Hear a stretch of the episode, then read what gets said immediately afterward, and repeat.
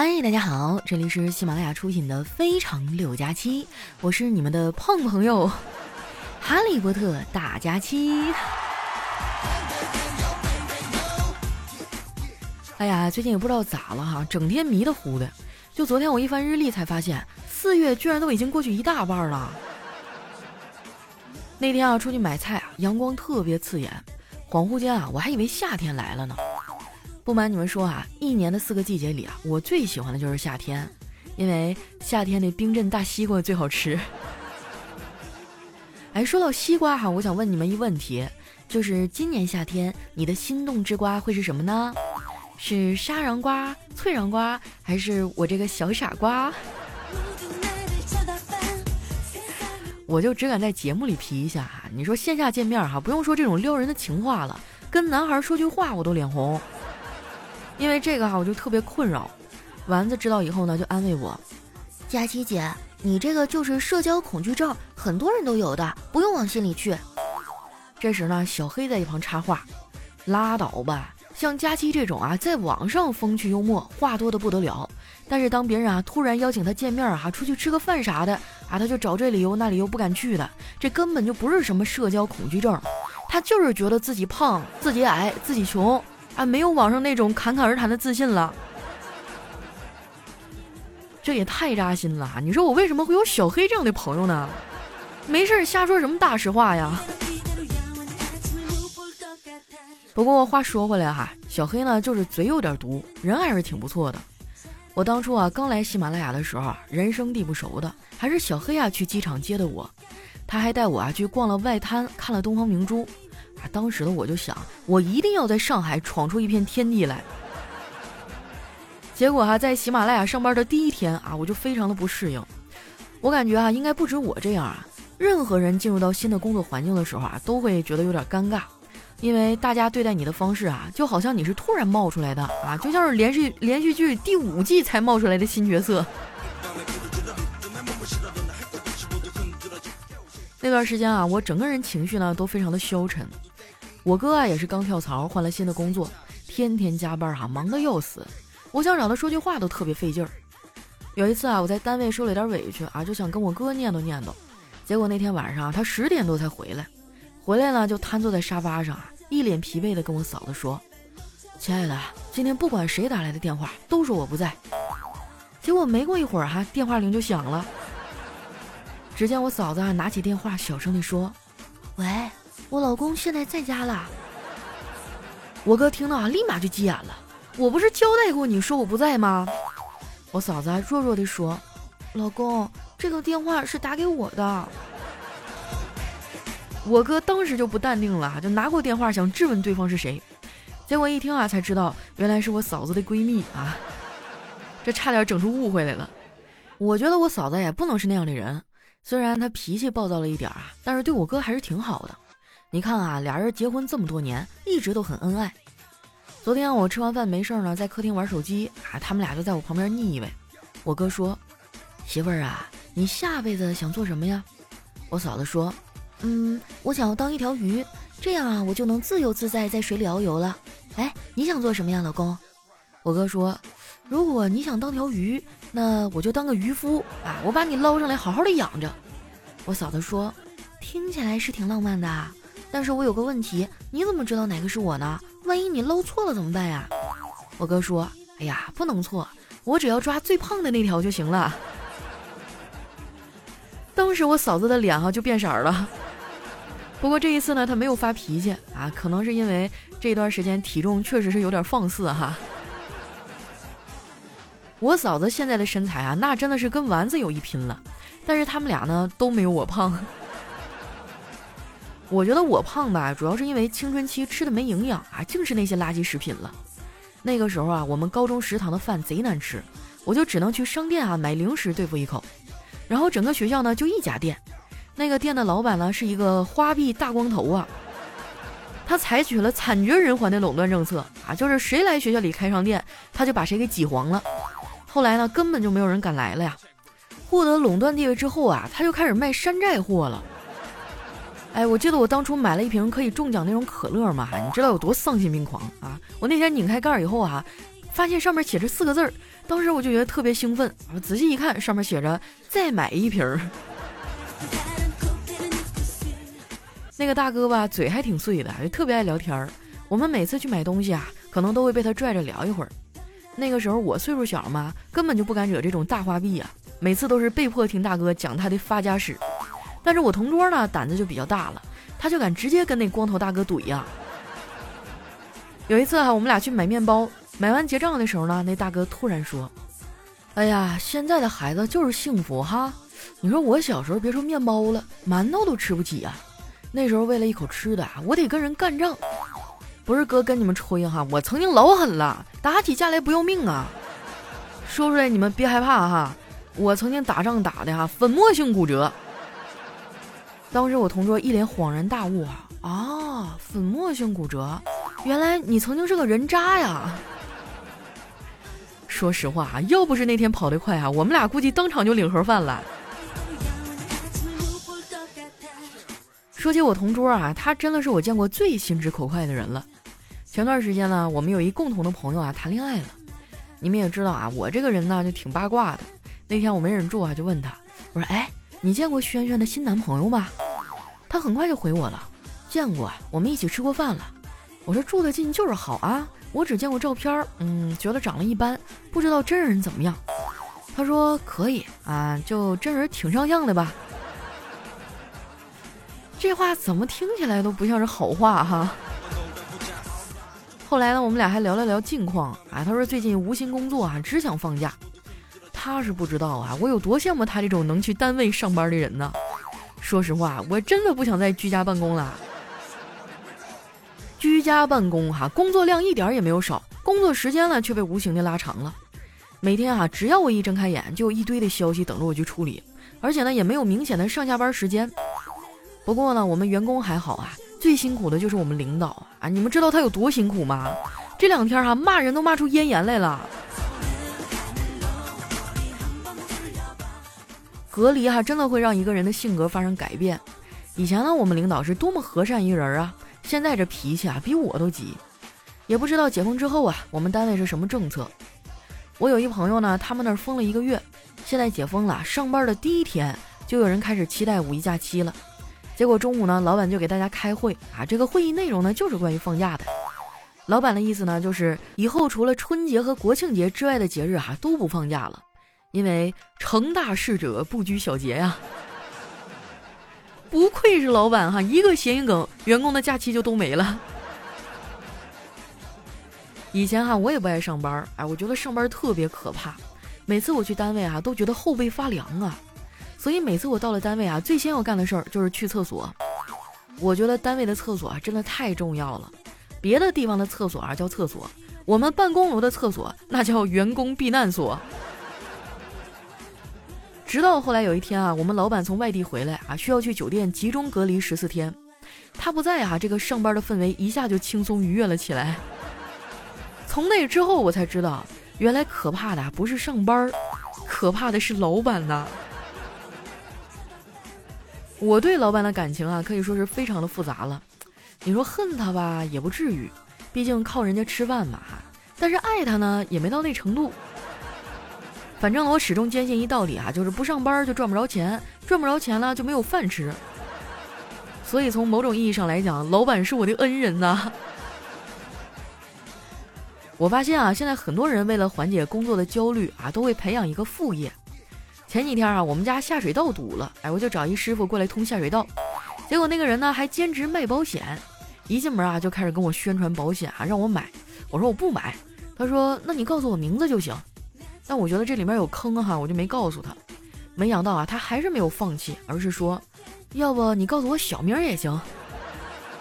我一脸冷漠地说我没有小名。没想到他说，呃，那没关系，我给你起一个吧。后来我费了很大的劲儿啊，才把他弄走。哎，我真的很烦这种强制推销的人。人家要是有意愿的话，会主动找你问的。你说你推销半天哈，对方都没有反应，那就是不想买呀。啊，你还非得强制对方花钱。咱说句不好听的啊，这跟绑架有什么区别？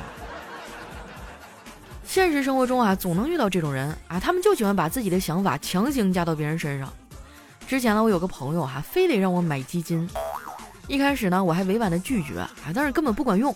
后来我都有点生气了，我说刘哥，你有没有听过那个故事啊？从前呢，有个小孩叫小明啊，他从小就没了父亲，为了能感受到父爱呢，他买了基金。现在啊，他终于天天能看到爹了。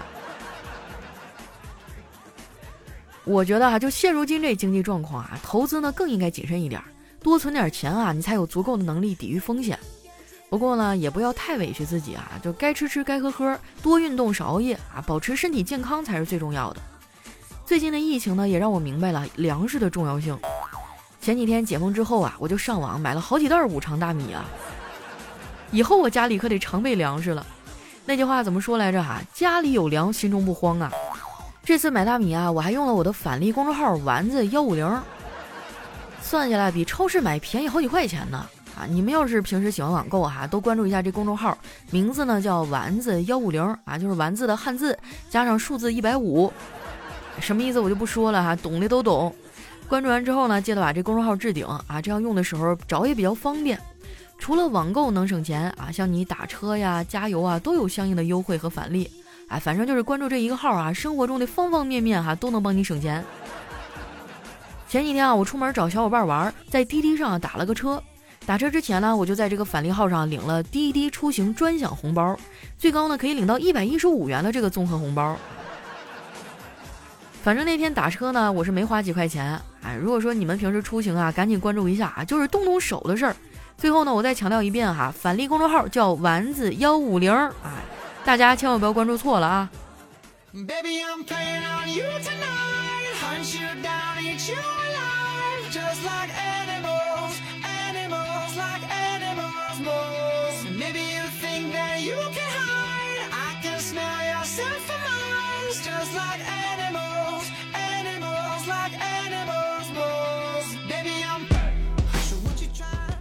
一段音乐，欢迎回来，我是你们的懒朋友佳期。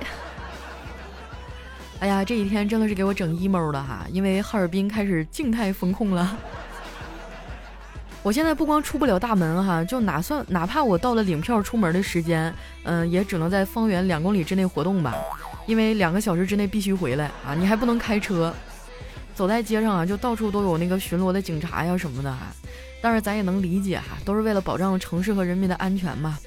所以这段时间我就天天往家里一蹲呢哈，老寂寞了。所以最近呢，我开始在抖音上开直播了哈，每天晚上九点。如果说你们也闲着没事儿呢，可以去看看我哈，我的 ID 叫佳期，今天火了吗？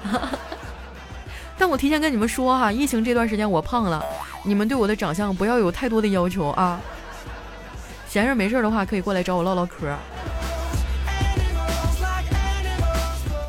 那接下来时间啊，看一下我们上期的留言啊。首先这位呢叫霸道总裁爱佳期，他说老王有了儿子小王之后啊就很 emo，因为他儿子的同学呢都叫他小王爸啊，小王他爸爸小王爸，哎呀，你们也有今天啊！隔壁老王不是很嚣张吗？下一位呢叫四方大圆脸啊，他说你不理财，财就不离开你。啊，这一点我最近真的深有体会哈！我有一只基金已经亏了百分之四十多了。你说让我卖吧，就不甘心，也有点舍不得啊。但是不卖呢，我看它每天都是再创新低呀。你说会不会有一天啊，本金都亏没了，我还得倒找他点钱呢？下一位呢叫佳期的雨熙啊，他说经常和女朋友啊因为收拾家务吵架，昨天又因为谁刷碗啊吵了半天。结果今天早上呢，就在冰箱上发现一纸条，啊，上面写着：“关于做家务这个事儿，你除了我什么都不干。要是藏此下去啊，你连我也别干了。”看完以后啊，我二话不说就把家里收拾了一遍。你这一看啊，就是小两口哈，就是情侣热恋期是吧？这要是老夫老妻了哈，我估计那丈夫就得会心一笑，嘿，居然还有这种好事儿。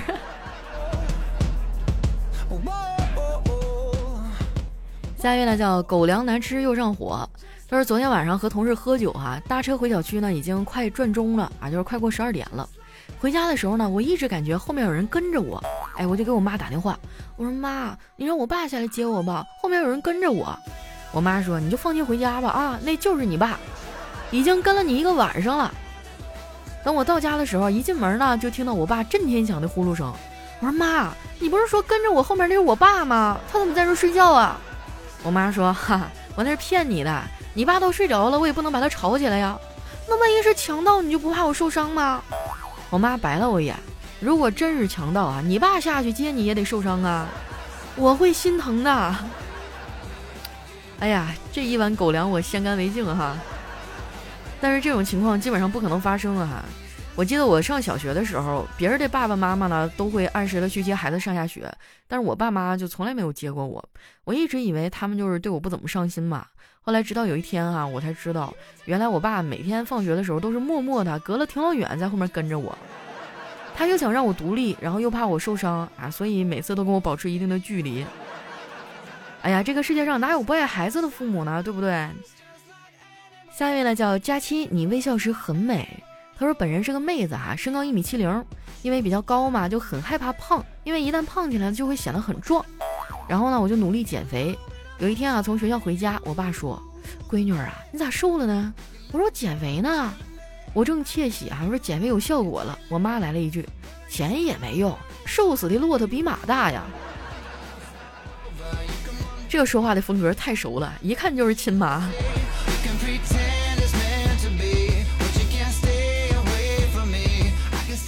下一位呢叫佳期，你是我的云彩。他说今天坐火车啊，一个女的一上车就对我嚷嚷啊，说我坐错位置了，特别凶。僵持了一会儿啊，我看看她的票，哎，我就让了。她什么也没说。火车跑了很远啊，我才跟她说：“哎，大姐，你坐错车了。”有的时候对一些没素质的人啊，就应该这样教训。她一下脸色就惨白啊，问了旁边的人，问了一圈儿啊，结果你猜怎么着？是我坐错车了。哇，这真的是一个悲伤的故事啊！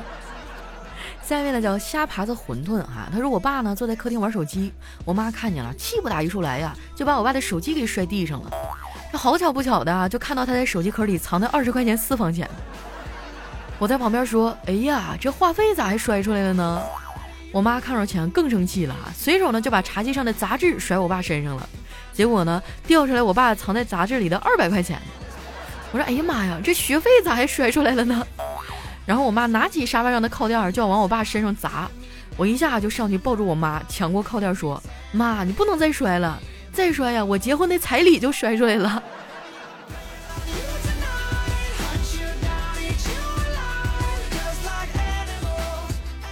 下面呢叫白锁是我弟弟啊，他说提问啊，说假如你兜里只有两块钱，如何解决三餐呢？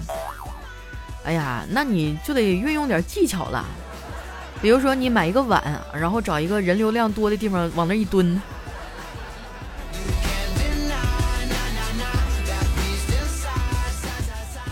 下一位呢叫社交牛逼症啊，他说昨天呢我跟一哥们儿逛街，我一边走啊一边玩手机，完全没有意识到啊身边的哥们儿什么时候走丢了。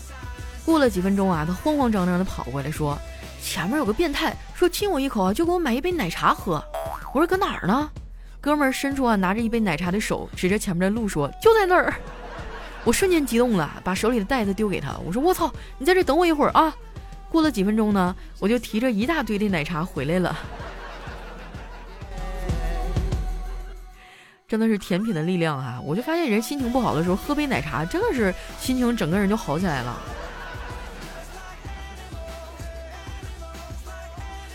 下面呢叫独家追妻，他说一个人啊在餐桌边已经等候多时了，终于看到服务生走过来，哎，这服务生问你想吃点什么？他笑着说，本来啊是要吃早餐的，现在只能吃午餐了。下一位呢叫只喝可乐哈，他说爸爸和儿子呢参观一个摄影展览，一幅名为《上学途中》的照片啊吸引了他们。拍摄的是一群孩子啊背着书包嘻嘻哈哈的走着，十分生动。可是儿子说题目写错了，爸爸就问他怎么错了？这个应该是放学途中，上学哪有那么开心啊？你看看啊，这个艺术来源于生活，但高于生活，但是你不应该瞎编呢。我还记得原来我去上小学的时候，一上课啊，就是很多人都无精打采的。一到放学的之前，所有人都精神起来了。只有那一瞬间哈，我们就像脱笼的野兽一样，往家里跑啊。这段时间因为疫情嘛，就很多的孩子不上课啊，可把我身边这帮做父母的给难为坏了。那天我走在路上啊，我就听到后面仨老爷们儿搁那一边走一边骂骂咧咧。哎呦我去，你说这学校咋又不开学了呢？家里的神兽都快把我给逼疯了。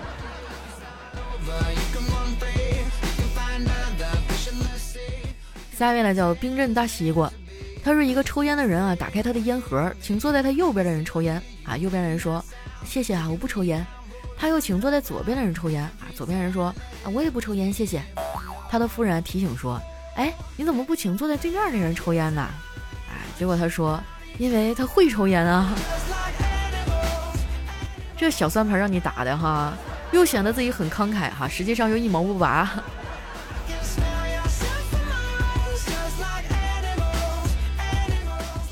下一位呢叫佳期的陆墨，他说有一次啊和老婆吵架啊，我就怒道。别以为你长得漂亮，我就不敢打你。本来以为他听到以后会很开心，没想到啊，他来了一句：“别以为你说的很有道理，我就会放过你。”这就是道高一尺，魔高一丈哈，跟老婆吵架永远赢不了。下一位呢叫佳期的虞美人儿，他说儿子啊刚上幼儿园大班，妈妈呢总是抓紧时间啊训练他的运算能力。有一次啊在公交车上，妈妈就问：“一只猫有四只脚，两只猫有几只脚啊？”儿子说八只，妈妈接着问：“你真棒，那走丢了一只，还有几只脚啊？”儿子还不假思索地说：“七只。”感情这是不分走丢是吧？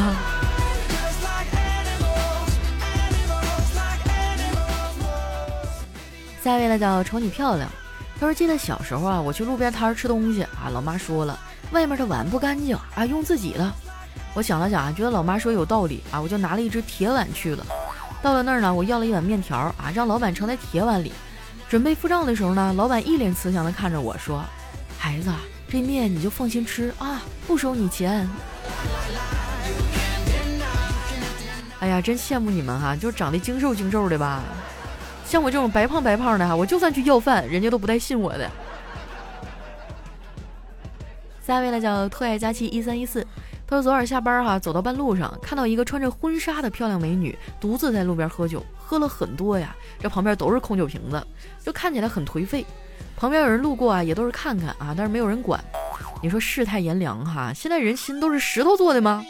终于哈，我就鼓足勇气走过去，我说：“姑娘啊，你那个空瓶子你还要吗？”